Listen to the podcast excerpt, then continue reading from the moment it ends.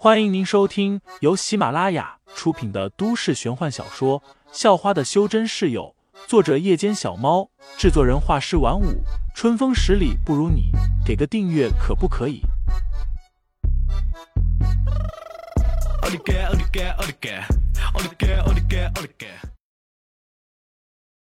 第九十一章，我们去了山上下。废材伸手接过。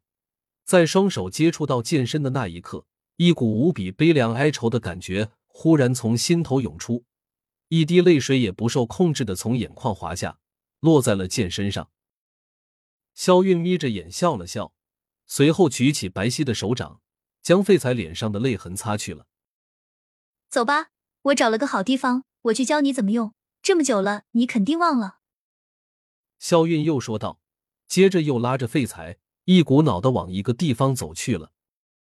又是大半个小时后，两人出现在了公园内。凌晨一点多的公园很安静，只有各种虫子的叫声。肖月拉着废材去到了一片草地上，随后又拿过废材手中的巨剑，说道：“他很消耗真气，我的身体还没完全恢复，所以现在每一招都只能示范一次，你要看清楚了。”废材点了点头。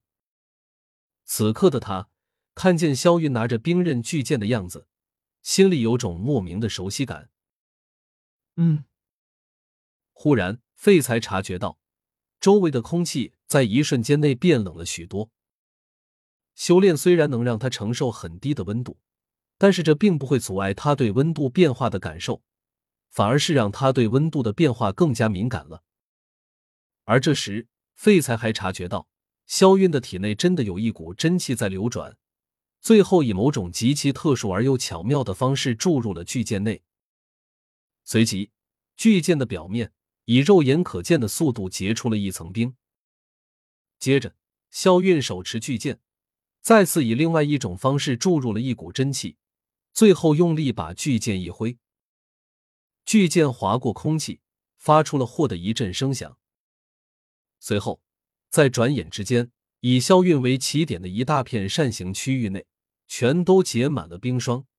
一张长椅、一排绿化的花圃，以及一大片的草地，全都被一层冰霜裹住了。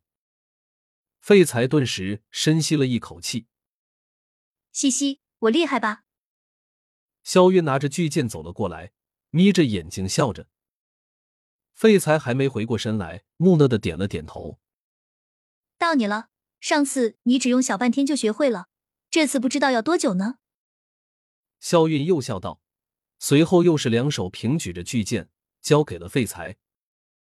废材接过巨剑，他的脑海中还在自动的反复回放刚才的那一幕。对他来说，那一幕实在是太惊艳、太精彩了。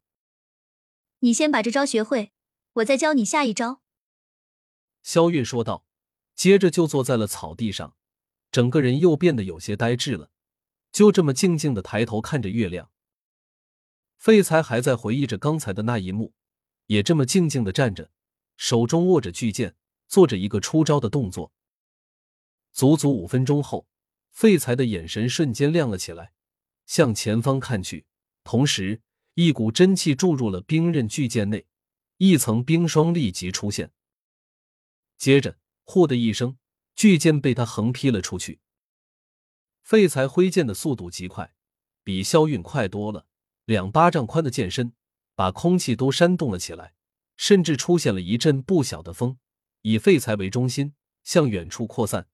一大片的草地、灌木都被吹得沙沙响，落在地上的几片树叶被吹到了几十米外。这一阵风过后，便是一阵噼里啪啦的声音，风扫过的地方。已然覆盖上了一层冰霜。正抬头望着月亮的萧韵，立即就转过了头，迷离的眼神中出现了一抹异样的光彩，嘴角也浮现了一抹笑容。不过，他却没说什么表示赞扬的话，只是笑着走了过去，说道：“我再教你下一招。”随后，他拿过巨剑，走出去好一段距离，又回过头看了眼废材。似乎觉得废材已经在安全距离之外了，接着才开始示范。这一次，他把更多的真气注入了巨剑中。如果把刚才注入的真气用一碗水来比喻，那这一次注入的便相当于一大缸的水。